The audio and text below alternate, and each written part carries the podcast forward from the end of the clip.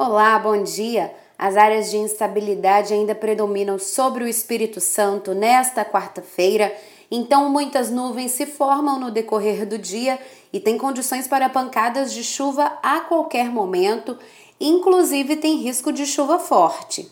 As ondas ficam em torno de um metro com direção predominante de leste. O período de pico varia entre 7 e 8 segundos.